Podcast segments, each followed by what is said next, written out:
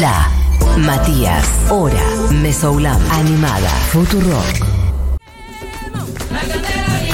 Bueno, imposible quedarse quieto con esta música, así que me pone muy contento este cierre de lunes de hoy. Estas otras músicas de los días lunes están atravesadas por el sonido, la voz, el cuerpo, el color, el baile de la cumbia colombiana y de Totó la Momposina en particular, a quien pude ver en vivo. Yo pensé que no le iba a poder ver nunca, eh, y la pude ver junto a mm, centenares de miles de personas, por qué no decir millones de personas.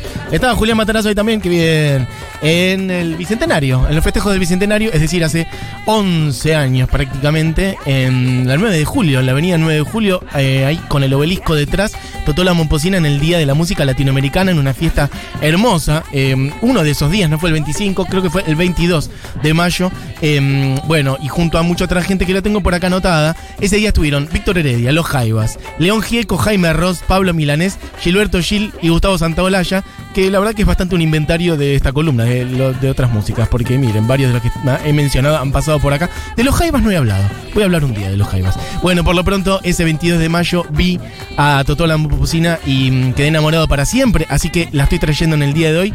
Unas otras músicas que cortitas en el día de hoy, porque nos quedan 8 minutitos para cerrar el programa. Por lo pronto, em, al parecer se ha caído WhatsApp, quiero decirles. Así que no están llegando los mensajes ni nada, no se preocupen. ¿Qué? ¿Volvió? Ah, bien, perfecto. Ya lo veo en la tele directamente. Y efectivamente, se cayeron WhatsApp, Instagram y Facebook a nivel mundial. Así que de paso les aviso si están tratando de, de reiniciar su internet y su teléfono, no sé qué. Bueno, no son ustedes, no es su internet. No anda ni WhatsApp, ni Instagram, ni Facebook. Esto cuando pasa, un poco me da tranquilidad de cuando a veces hay un problema técnico en la radio. Digo, bueno, mirá, ¿sabes qué? Cada tanto se cae WhatsApp, dame un changui. Mm, como que me hace sentir bien. Por lo pronto, bueno, em, vamos a repasar la música de esta mujer, que es increíble. Eso no era un chiste, Diego. No había un. Eh, Total Momposía, nacido, nacida en Colombia, eh, y que yo no sabía por qué se llamaba así. Un día supe que efectivamente hay un lugar que se llama Mompox, o Mompos, pero Mompox con X en el departamento de Bolívar, y ella eh, nació en el año 40, así tiene 81 años.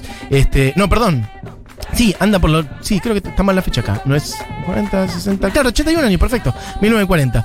Eh, en, como digo, en Mompox, en un departamento llamado Bolívar, en la costa caribeña de Colombia. Ustedes saben que Colombia tiene costa al Caribe y al Pacífico. En este caso, ella recuperó siempre la tradición sonora de la región de la costa caribeña, las ciudades de Barranquilla, Cartagena, Soledad, Apartado, San- Santa Marta y otras.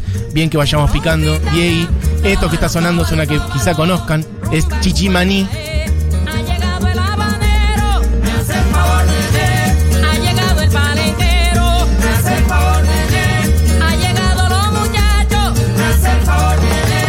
Bueno, le voy a meter porque no vamos a llegar. Una mezcla importante de culturas que esta eh, lo cuenta ella, lo cuenta ella en su biografía también, de, bueno, sonoridades, eh, colores, ritmos, este, tradiciones, de, bueno, una mixtura mm, de, de- culturas que no, claramente no ha sido fácil, no nos vamos a meter ahora a hablar del el genocidio en América Latina, etcétera, pero bueno, que es una historia que sabemos, de culturas entonces africana, indígena y criolla o de tradición española. En esa mezcla eh, también claramente nace la cumbia, sobre todo de la fusión de la tradición africana y la indígena, esa mixtura. De ahí surge algo que tiene, mm, bueno, mm, las variables del ritmo, de la danza y de la ropa. O sea, la música, la danza en sí la ropa, el vestuario. La cumbia no es solamente la música, por más que para ahí para nosotros acá en Argentina es lo que más peso tiene. Bueno, la danza claramente también, pero piensen ustedes el vestuario, las polleras, los colores, todo el ritual desplegado alrededor de la cumbia colombiana que hay efectivamente en eh, Colombia. Y piensen en una mujer que nació en el año 40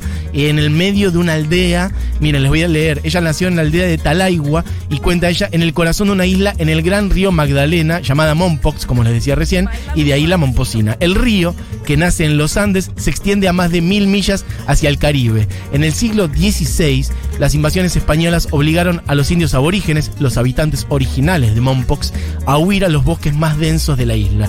En años posteriores, los esclavos fugitivos se casaron con los habitantes nativos y dice, la música que yo hago, explica Toto, tiene sus raíces en una raza mixta, siendo africana e india. El corazón de la música es completamente percutivo. Bueno, y eso tiene mucho que ver con su familia. Ella es la quinta generación, ella es de, bueno, es de una quinta generación de músicos, digamos. Su familia tiene un linaje de música muy importante. Padre tamborero, madre cantora y bailarina también. Ella se integró al grupo de baile que armó su madre en los años 50, siendo muy chiquita, 10, 11, 15 años. Empezó a cantar en ese grupo, empezó a viajar mucho por los pueblos costeros de Colombia, estos lugares que les decía recién. Vamos picando Diego y varias. Lo que sonaba recién era Chichimani. Esto que suena es Curura. Escuchen un poquitito.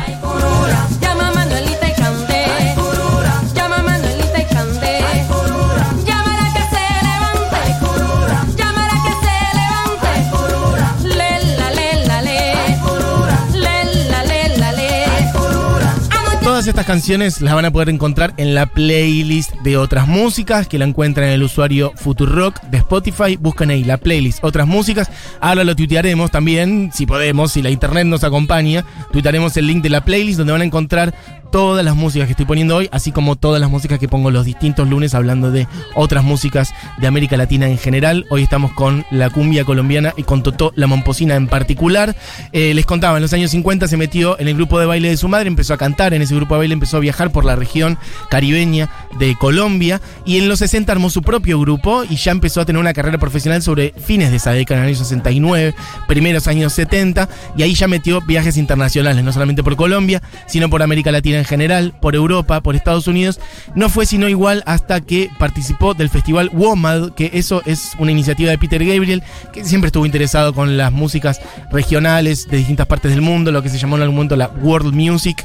Bueno, Peter Gabriel armó un sello, de hecho, al respecto, y armó su propio festival. En el año, en la primera de los años 80, la llevó este, a través de ese festival a tocar Inglaterra y tuvo algunas fechas ahí. Y después empezó a girar cada vez más hasta que en el año 91 metió una gira con el festival WOMAD, que es un festival que tiene mm, ya su año, si no me equivoco, año 30, o sea, van 36, edici- o va 36 años de iniciativas y de festivales WOMAD, que es lo que lleva Peter Gabriel. La llevó por Japón, Canadá, Inglaterra, Alemania, España, Finlandia, bueno, más de tres continentes. Y ahí sí ya como que se estableció el estatus internacional de Totó Momposina, reconocida en todo el mundo. Ella se instaló en Francia, en Alemania, tocó mucho por ahí, pero siguió viajando por todos lados. Se instaló en Cuba también, donde estudió mucho al bolero también. Así que una bestia absoluta. Ha tocado en Argentina varias veces. Hay un show en el CCK que es muy lindo, que lo pueden, yo no lo fui a ver, pero está filmado y está el show eh, completo en el canal de YouTube del CCK. Escuchen un poquitito. Me sabe a piña, me sabe a mango.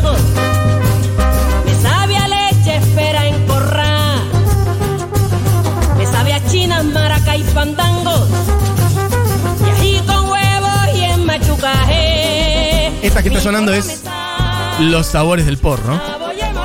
Que no tiene que ver con el porro de fumar, chicos, sino que básicamente el porro es un género musical también, porque ella no solamente hace cumbia, obviamente también hace gaita, chalupa, sexteto, mapalé también, entre otros el porro también son ritmos, bueno, de esa región, ¿no? Como que claramente la cumbia es lo que más nos ha llegado, pero hay muchos otros géneros por ahí. Escuchemos un poquito de mapalé, Diego, que es el que sigue.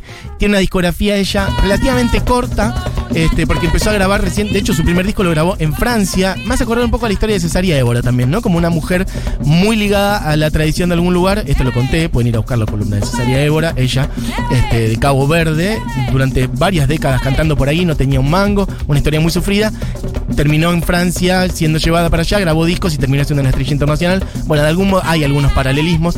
Eh, Totó la Momposina grabó en el año, en los años 80 su primer disco en Francia y después siguió grabando muchos otros, sobre todo eh, acompañada por mm, bueno, Peter Gabriel y su sello. Y en los años 90 grabó Carmelina, Pa cantó, bueno, discos que, con los que explotó y siguió trabajando. Hoy tiene 81 años y como digo, yo la pude ver en el Bicentenario mm, y fue un show hermoso, ahí al aire libre en la 9 de julio con miles de otras personas. Actuó, por ejemplo, cuando García Márquez recibió su Nobel en el 82, actuó en la recepción de ese premio. Bueno, en fin, una mujer que armó su grupo en los años 70 y siguió eh, exportando y mostrando al mundo la tradición y la rica música de la región caribeña de Colombia. Así que bueno, quería traerles un poquito hoy de Totó, la Momposina, y vamos a cerrar con El Pescador, que es quizás la canción más conocida. Amigos, amigas, amigues, se quedan con Seguro Le Habana, con Julita Mengolini, Fito Mendoza Paz y gran equipo después de transmisión desde Mendoza. Vuelta aquí a Buenos Aires.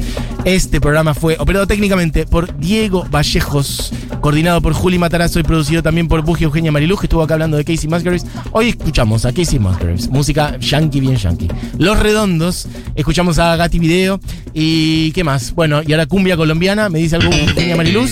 Hablamos de Seinfeld, apostamos, perfecto. Compromiso asumido, yo veo Attack on Titan para diciembre y Buji ve Seinfeld. Listo. Dicho eso, entonces, cerramos con este repasito por Totola Momposina. Sonaba La Candela Viva primero, Chichimaní, Curura, Los Sabores del Porro, Mapalé y esto es El Pescador. Un tributo claramente a ese oficio del pueblo en el que ella nació, lleno de pescadores, campesinos, agricultores, pero los pescadores en el río, el mar también. Muy importante. Bueno, no es que está compuesta por esta, esta canción, pero es quizá la más emblemática cantada por toda Cocina. Así que cerramos así este lunes con esta cumbia lenta y dulce, amigues. El pescador. Volvemos mañana. Que tengan una gran tarde. Adiós.